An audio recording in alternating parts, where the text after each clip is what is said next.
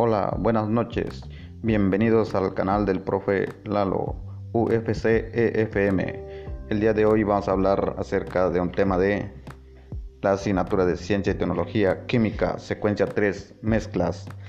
Las mezclas se caracterizan porque constan de dos o más sustancias o componentes que se combinan en proporciones variables sin perder su identidad o propiedades, independientemente de su estado de agregación.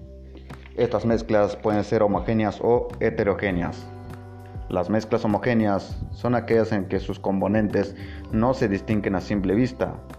Su aspecto es totalmente uniforme, mientras que las mezclas heterogéneas sus componentes no se distribuyen de manera uniforme y su proporción es distinta a cada parte de la muestra.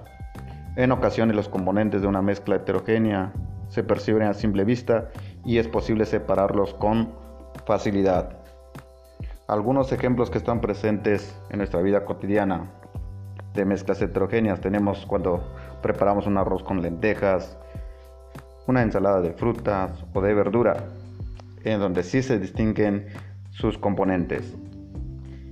Y los ejemplos de las mezclas homogéneas tenemos agua con alcohol, agua con azúcar, en donde no se ven sus componentes. Esperemos que hayan aprendido algo acerca de las mezclas.